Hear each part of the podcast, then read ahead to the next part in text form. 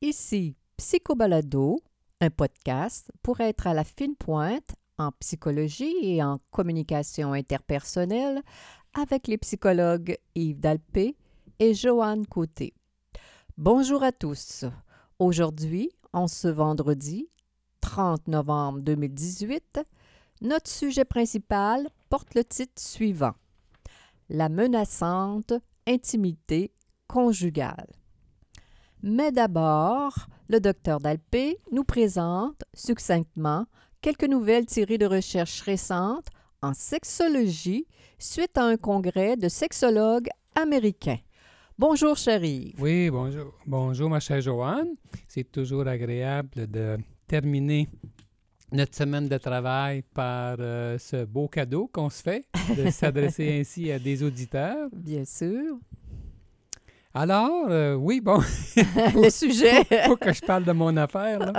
Alors, euh, l'année dernière, à peu près à cette, à, temps-ci de l'année, j'étais allé assister à un congrès de sexologues à Atlanta.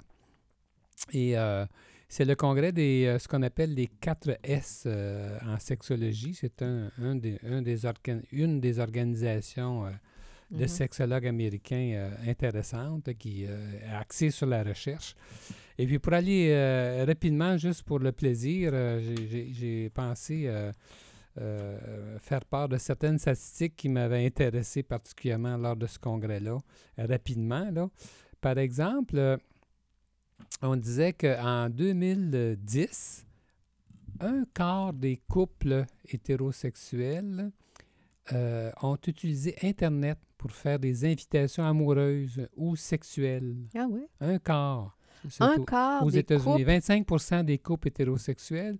Puis je fais la distinction avec les homosexuels parce que dans leur cas, c'est 68% des homosexuels qui ont utilisé Internet pour faire des invitations amoureuses ou sexuelles. Est-ce que ça, ça, s'inscrit dans le, des, des, clubs de rencontres comme Tinder ou ça? Des choses comme ça. Tout, tout, il, y a, il y a plusieurs euh, euh, façons, là, de, mm-hmm. comment on appelle ça? Tinder, c'en est un. Un site de rencontre. Site de rencontre, justement. Et avec, et avec Tinder, euh, justement, on disait que depuis, 2000, depuis 2012, imagine, imagine-toi donc, jo, Joanne, qu'il y a 50 millions d'utilisateurs de Tinder. C'est du monde à messe, hein? Oui. La motivation est double euh, chez les gens qui utilisent Tinder. Euh, alors, ça peut être pour trouver des partenaires sexuels ou encore pour former des couples. Mhm. Et euh, si on regarde l'efficacité des sites de rencontres, ah, justement, à, partir de, en, général, on dit qu'il y a plus de rendez-vous sans lendemain, presque la moitié. Ça donne droit à des rendez-vous sans lendemain. Mais il y a quand euh, même 50 des cas où il y a, plus qu'un lendemain. On parle d'un quart pour cent, euh, voyons, 25, à peu près 25 qui donnent suite à la formation de véritables couples. Ben, quand même. Oui. Quand même. Alors, c'est quand même intéressant. Oui. C'est intéressant à savoir avant de s'engager dans ce genre de de, de, de sites, là, ce genre d'expérience humaine. Ça, que ça fonctionne quand même pour ceux qui le veulent vraiment, j'imagine. Je le vois comme ça. Mm-hmm. Puis aussi, euh, une autre, euh, un autre ordre de recherche, peut-être que je pourrais euh, souligner si j'ai un peu de temps, ça, ça concerne la, feinte de l'orgasme. Ça m'a surpris, ça. Selon des statistiques, on a, il y a un auteur qui est venu nous présenter un, résumé de 13 recherches qui ont été faites entre 1976 et 2017. Quand même, c'est long. Dans, hein? Oui, dans la recherche dans, lesquelles on a, on a vu qu'il avait, il pouvait y avoir entre 50 et 60% des femmes qui, qui, qui, feignent. Qui feignent l'orgasme. Je ne veux pas dire ça doit pas être à chaque fois. Ça doit pas être continuellement, mais à qui c'est. J'espère pour les madames. à qui c'est arrivé, en tout cas. Mais c'est euh, beaucoup. Euh, c'est énorme. Ça m'a bien surpris, ça. Et puis, euh, il, y avait aussi. il, y avait, aussi des hommes qui le faisaient de façon, on, dit, on, on disait même 17% des hommes qui pouvaient le faire assez souvent. Ben voyons donc. C'est surprenant. C'est Alors, c'est étonnant hein, comment pas- ce sujet-là, euh, comment Oui. cette activité-là est, est menaçante quand on même. Quand tu dis qu'il faut que tu Oui, faut t'es pas capable de dire ce qui se passe vraiment dans ton corps. faut que tu fasses semblant qu'il se passe ben, quelque chose. c'est toujours la honte, hein, l'inquiétude de déplaire à l'autre. ou en- euh, la- on- la- déplaire ou encore d'être jugé ou d'avoir l'air anormal. euh, Absolument. On dit etc. évidemment, les- les- la relation de couple des gens qui feignent l'orgasme est moins bonne que, ah ben que, la moyenne- que, les, que les autres. On, on pourrait en dire bien plus long sur l'orgasme, Ben, je mais trouve- on. Je trouve que ça nous amène sur notre prochain, sur notre sujet principal. Ben, vas-y donc, Ben, ben, ah, en as-tu fini avec ça? Oui, oui, oui, oui.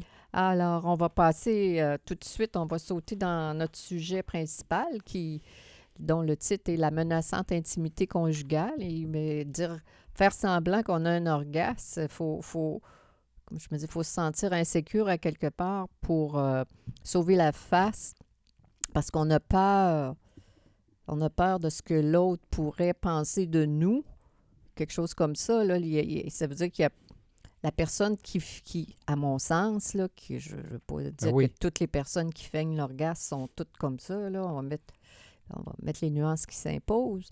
Mais euh, ces, ces- ces personnes-là sont, sont insécures d'une certaine façon. Là. Ils ont peur de se laisser aller dans les, dans les bras de leur, de leur partenaire euh, sexuel. là. C'est- C'est c'est dire euh, La difficulté de s'abandonner. Exactement. Ça rejoint une des peurs de, de l'intimité, justement à savoir la peur d'avoir honte. La C'est ça, peur la peur, la honte. peur de ne pas être à la hauteur. Là, hein, Exactement. ça, là. On Exactement. touche à ça. La, la menaçante, c'est un sujet qui est sur l'intimité conjugale. Que- quelle définition tu donnerais, Yves, toi, spontanément, à ce que, ce que ça veut dire, ça, quand les psychologues ou les. Je veux dire, les, les- on entend de plus en plus parler d'intimité dans, dans, dans les journaux, dans, dans- à la radio, dans les médias? Être proche de l'autre, euh, être proche de quelqu'un d'autre, être proche de son amoureuse, de son, de, de- de son amoureux. On s'imagine facilement que tout le monde euh, veut euh, être proche, euh, vivre le grand amour romantique. C'est vrai puis c'est pas vrai. Ah. Et que ça fait tellement peur que beaucoup, je dirais probablement la plupart des gens sont pas si proches que ça de l'autre. Ils sont pas, ils ont- sont pas si capables que ça de ou tout dire, d'être transparent, de, Mhm. se, de se laisser aller à aimer vraiment comme il faut, Exact. euh, parce que pour toutes sortes de raisons, Tu as évoqué la, la honte. Tout à Ben, l'heure, différentes peurs qui sont rattachées à, à l'amour. Hein, on, on se laisse pas aller tant que ça, euh, pour toutes sortes de raisons. Mhm. bien sûr. Puis dans, on sait que pour euh, les couples, il y a toujours un... Chaque couple a une Mhm. espèce de, De distance. de distance euh, le- optimum, là, là, Mhm. où est-ce que c'est qu'ils sont confortables? Mhm. si, si, autrement dit, si ils sont trop proches, On fait une chicane. ils vont faire ce qu'il faut pour ne pas être trop proches. Ça peut être- provoquer la Ça peut être une distance. chicane, justement. Ça peut être Une relation extra-conjugale. Ben, là, ça, c'est à l'extrême. Oui. Mais ça peut arriver, puis ça peut être une des raisons. faut pas être trop proche. faut pas être trop loin, Loin non, non plus. plus. Alors, si on est trop loin, là, on fait ce qu'il faut pour se rapprocher. Mais d'un couple à l'autre, ça, cette euh, distance optimale-là euh, est différente. Il y a des couples qui sont très proches, d'autres qui sont loin. Mais euh, ça, ça varie. Puis les gens s'ajustent. C'est comme un thermostat, cette histoire-là. Là. Mhm. Dépendamment des personnalités, plus les gens, peut-tu dire, sont en santé mentale, entre guillemets, plus ils sont capables de vivre de l'intimité, Moi, je suis pas- moi, je vois ça comme ça. d'être proches, la, la, ils prennent plaisir à être ensemble, ils font ce qu'il faut, ils se donnent l'attention nécessaire pour, comment dire, faire plaisir à l'autre. Donc, envoyer un message positif à l'autre, lui faire la preuve en- que l'autre compte pour l'autre. Oui, moi vrai. je vois ça comme ça. Plus on est en santé mentale, mieux on est dans notre peau, plus Moins on est capable d'être Mhm. proche de l'autre. Moins la- la- l'intimité est épeurante, on va dire ça comme ça, là, parce que a- les peurs sont moins grandes. Oui, je, je vois ça comme ça, c'est clair.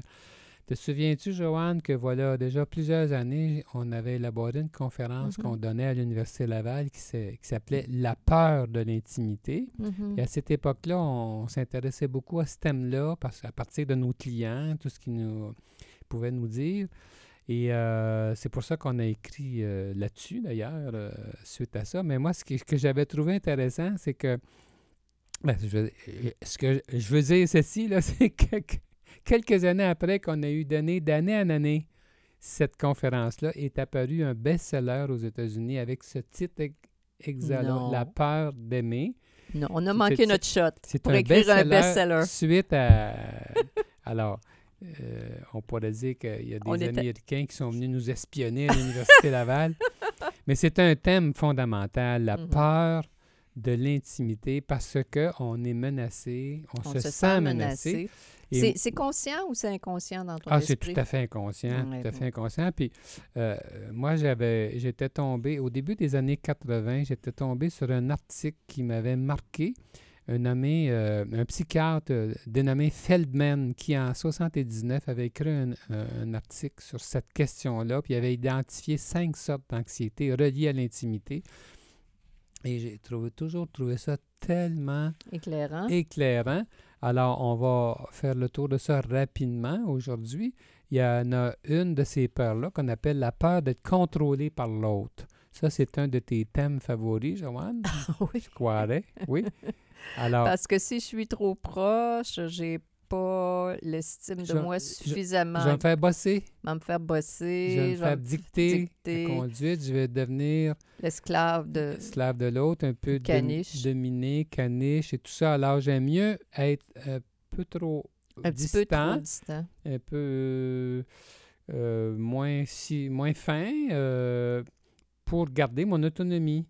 Alors, c'est les, les- les gens qui ont, qui ont de la difficulté à, à dire non, qui ont de la difficulté à s'affirmer. Ouais. Alors, ça, ça, va, ça, ça peut les amener à ne pas être trop proches parce Ouais. que être, être trop proche pour eux, c'est euh, Ça signifie dans leur cerveau qu'ils vont se faire contrôler. contrôler. Ils ne sont pas parce capables qu'ils de dire n'ont non. pas ce qu'il faut pour euh, sentir, comment dire, la- quand l'autre va trop loin, puis s'affirmer euh, gentiment ou moins gentiment. Là. Ouais. Moi, j'avais une formule pour ça qui, qui disait euh, Je ne peux avancer si je ne peux Reculer. reculer. Mhm. Alors, je ne peux pas m'avancer si je peux pas. Si j'ai pas la si, si permission. je- si je me donne jamais la permission de dire non, puis de revenir même sur certaines décisions. Alors, plus, plus on est affirmatif dans la vie, Ouais. un peu partout, mais ça, ça- ça- ça se voit encore plus, au niveau plan du couple. conjugal. Plus on est affirmatif, je pense que plus on est capable d'être proche, de s'abandonner, d'aimer, parce que on est capable de dire non. On si n'est pas menacé par, on n'a pas, comment dire, un complexe, euh, une forme de complexe où on sait qu'on on est capable de dire non un, moment- un tantôt, puis ça sera pas la fin du monde, on ne se fera pas manger à laine sur le dos. Oui, exactement. Oui, c'est intéressant. Oui. Euh, Peut-être qu'on peut aborder la deuxième euh, Peur. peur que cet auteur, ce psychiatre-là avait identifiée, la peur d'avoir honte. Ça, c'en est Non, toute une. ça, hein? en est une, une, coriace, hein, parce que les, les gens qui. Ça, ça- ça me frappe surtout. Moi, j'ai.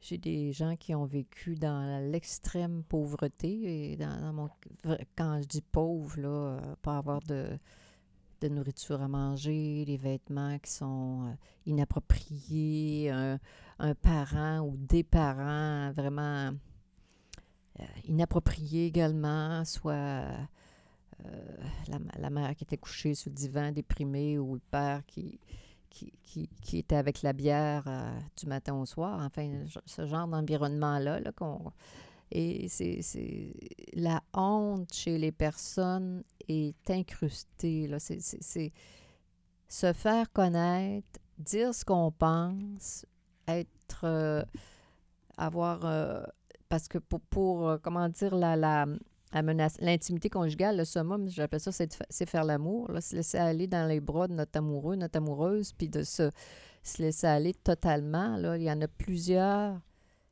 qui arrivent à dire j'ai trop honte, je peux, j'ai, j'ai de la misère à croire que l'autre peut m'aimer pour ce que je suis. J'ai tellement, j'ai tellement eu comment dire, bon, je vais dire ça à ma manière, de feedback négatif, de tellement juger l'environnement dans lequel elle a évolué, petite, et que c'est tellement eu, eu, honte de bien des manières que, que, la personne a du mal à croire qu'aujourd'hui, adulte, bien, bien, comment dire, avec un bon mari et avec une, bonne profession utile, euh, des bons enfants, que, que, que la personne... Euh, son évaluation est encore négative. Malgré ses succès, malgré ses... Oui. Exactement. exactement. Mais c'est pour ça que beaucoup de personnes euh, cachent, euh, se cachent même en faisant l'amour. Hein? Ça, c'est...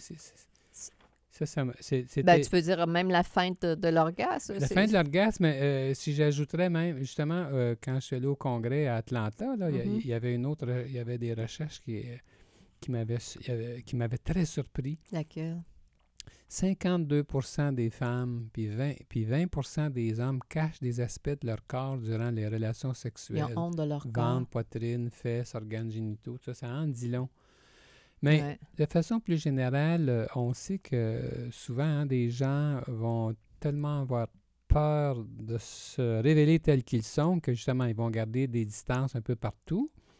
Puis des fois, ils vont s'approcher, des gens vont s'approcher d'un être, euh, d'un amoureux potentiel, puis ils vont reculer vite parce qu'ils ne sont pas assez fiers d'eux-mêmes. Oui.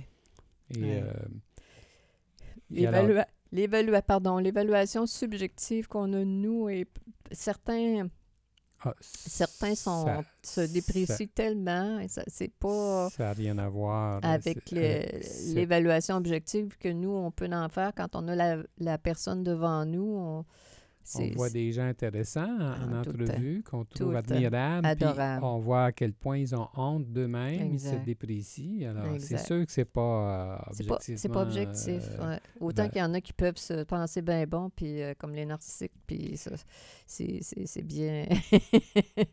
Mais ils sont pas beaucoup, beaucoup dans nos bureaux. Alors, l'autre peur que tu... Ben, une autre, une autre peur qui avait été identifiée par cet auteur-là, c'était la peur d'être rejeté et abandonné. ça, hmm. ça en est toute une. Si je suis trop amoureux, si je me lie, je m'abandonne, et puis qu'ensuite, on me rejette parce qu'on, justement, on m'a connu, puis on me voit un peu comme quelqu'un de pas si intéressant que ça. J'ai pas la note de passage, j'ai pas la note d'excellence. Ça, on voit ça énormément en entrevue. On a, moi, en tout cas, ça doit être la même chose pour toi. Là. Je, ça m'est exprimé très souvent, ça. Euh, quand les gens parlent de leur démarche, mettons, pour trouver un amoureux ou encore euh, quand il est question de séparation, quand ils sentent qu'ils vont, qu'ils vont être délaissés, alors euh, ils deviennent... Des angoisses. C'est épouvantable. La peur de... Du rejet, la de peur du rejet, ça, c'est, euh, mm. c'est une des grandes peurs de la vie.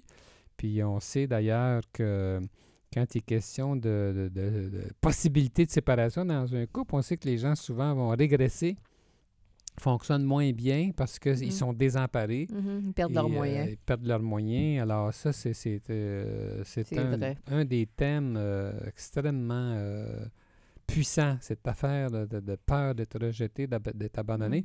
On voit ça surtout dans, encore plus dans chez certains troubles de personnalité, par exemple, c'est très typique de ce qu'on appelle les borderline ou les TPL. Mm-hmm.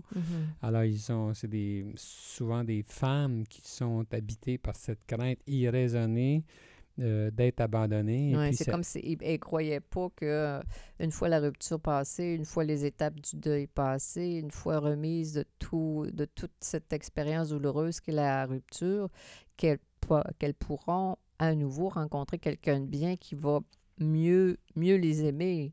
Hmm. Alors, elles, souvent, elles vont s'accrocher, ces personnes-là, à, l'ex ou euh, elles vont tout faire pour, euh, pour pas que la rupture se, produise, même si elles sont malheureuses dans, la relation. Alors donc, euh, souvent, malheureusement, justement, ça empêche de se lier pour ne pas risquer le rejet, l'abandon.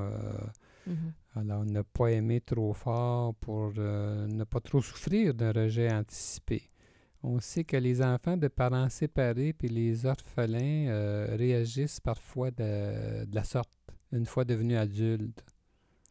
elles ont, ces personnes-là ont été échaudées euh, parfois à souhait, les orphelins ou quand il y a eu plusieurs ruptures, j'imagine aussi dans, dans, dans un couple, un des parents qui a eu plusieurs, plusieurs relations euh, conjugales. Alors, c'est sûr que tu t'attaches, tu détaches, tu t'attaches, tu détaches. Alors, à un moment donné, ça, ça, ça, ça fait pas un bon mélange. Puis on dit aussi que les enfants de mères déprimées se sentent abandonnés. Hum, ça fait Ça- tellement de sens, ça. Alors, Parce que la maman qui est déprimée, là, elle ne peut pas prendre soin de ses enfants, elle ne peut pas Non. répondre aux besoins de façon suffisam- suffisamment pour redonner, comment dire, euh, à son enfant c'est ce qui, ce qui mérite, entre guillemets, ce qu'on donne aujourd'hui euh, à nos enfants? C'est euh, eux aussi, évidemment, euh, une fois devenus adultes, ben, ils peuvent s'empêcher d'aimer vraiment pour éviter de revivre le sentiment d'abandon. Mhm. Ils, ils s'en rendent pas compte, c'est tout à fait, bien sûr. Ils, vrai, bien souvent, ils, ils se souviennent pas, euh, ils se souviennent Ouais, même pas de ça. C'est vrai, ça. Mais euh, c'est vrai, les, les- gens parlent, de- des fois, j'écoute des, des- des- les récits de mes clients, puis ils réalisent pas que leur mère était carrément déprimée, ou aujourd'hui, avec, ou ça peut être plus, là, des fois, j'ai l'impression, de- des, des- Asperger ou des choses comme ça, de- carrément là, des mamans distantes, malheureusement. Ouais. Et Euh, aussi, ça existe des mères détachées émotivement de leurs enfants. Ça arrive, ça. Et puis, ce- ou le- celles qui sont dépassées par la lourdeur de Ah leur ben tâche. oui, la tâche, oui, ça c'est Mais sûr. puis, alors, malgré elles, sans s'en rendre compte, elles engendrent chez leurs enfants devenus plus tard des adultes ben, cette peur de l'abandon parce qu'ils se sont toujours sentis délaissés. Ouais, Alors, ouais. ça, ça- C'est, c'est, c'est- Ça joue La vie n'est pas facile. Non. Une autre peur, euh, le temps passe, alors il faut activer les choses. Euh, une dernière peur, mais c'est la peur d'être mal aimé, évi- évidemment, d'être Ouais. maltraité. Alors, euh, alors donc, euh, si on veut pas être mal aimé, on s'arrange pour pas euh, être trop proche. Ouais, parce que être trop proche, ça serait de, de re- la peur de revivre des blessures ça. passées, parce que ça, c'est des, comment dire, des empreintes qui, qui, qui datent de très longtemps, hein, de l'enfance, entre autres. Là. C'est pas... euh, ouais. hein, c'est pas... euh, Quiconque a été mal aimé craint la répétition de ce vécu. mhm. puis transfère sans en prendre conscience ses appréhensions sur son conjoint du moment. Ah, c'est ça l'affaire. Le trans... Quand on parle de ça. transfert conjugal, ça part de ce qu'on a retenu, ce qu'on a compris quand on était jeune. Si on, est... si on a eu la chance d'avoir des parents qui étaient adéquats, aimants, on va transférer ça sur notre conjoint. C'est ça qui est frustrant, là. C'est que ceux qui n'ont pas été chanceux quand ils Voilà, étaient oui. petits, ben Ouais. Alors, ce qui, était, ce qui est étonnant, c'est que plus la carence affective a été prononcée, plus la personne a tendance à provoquer elle-même le scénario appréhendé. On fait jouer au conjoint le rôle détestable qu'on redoute. Ah, On ben, se fait la preuve que notre perception est fondée.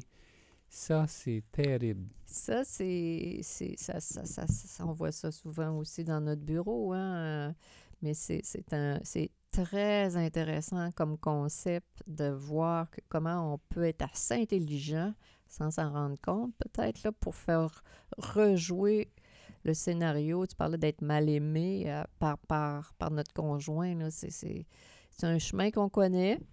On a du mal, les gens ont du mal à sortir de cette euh, manière d'être aimé-là. Hein? C'est ça qui est difficile, là, comment faire pour euh, dépasser, Mhm. dépasser nos perceptions. C'est que plus les gens ont eu une enfance euh, euh, défavorable sur le plan de l'affection, L'amour, l'affection, la Mm. tendresse, la, la, la reconnaissance. C'est pour ça que la psychothérapie est si intéressante parce qu'on on a la chance de faire une différence chez ces gens-là. Mhm. En tout cas, c'est mon plus grand plaisir Mm. dans, la, dans la thérapie conjugale, de chasser les fantômes. Les vieux fantômes qui sont Oui. imprimés dans notre cerveau, puis les, les faire sortir. amener des conjoints en détresse à reviser leur perception négative qu'on appelle transférentielles, Mhm. celles qui viennent de véhicules affectifs antérieurs, qui sont appliquées erronément au conjoint actuel. Ça, ça Mhm. se fait beaucoup chez les gens qui fonctionnent moins bien. Ils sont convaincus d'avoir raison, Mm. alors euh, que comme intervenants, nous autres, euh, on, a On voit quand c'est exagéré. On, voit quand c'est exagéré, puis on, Mhm. on a le, le plaisir d'intervenir pour défaire Aider la là. personne à changer sa perception, Ouais. puis à, à prendre un- une nouvelle manière de, de voir, de voir l'amour, de, et d'améliorer son estime, hein, parce que l'amour, au final, là, ça, ça, ça fait qu'on se sent bien, on se sent, on se sent aimé, c'est, c'est- ça, fait, ça fait qu'on a une bonne estime de soi. Là. C'est, c'est, c'est ça qui est merveilleux. Bon, ben alors, si c'est bien merveilleux, Joanne, mais on va, on va On se va laisser finir. sur cette note positive. C'était Psycho Balado avec les psychologues Joanne Côté et Yves Dalpé.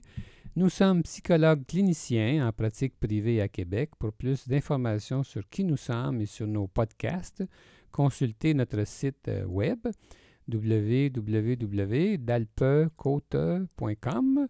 Abonnez-vous gratuitement à Psycho Balado sur iTunes, SoundCloud ou Stitcher. Il suffit d'un petit clic au bon endroit. Alors, Au bonne semaine plaisir. à tous et au plaisir.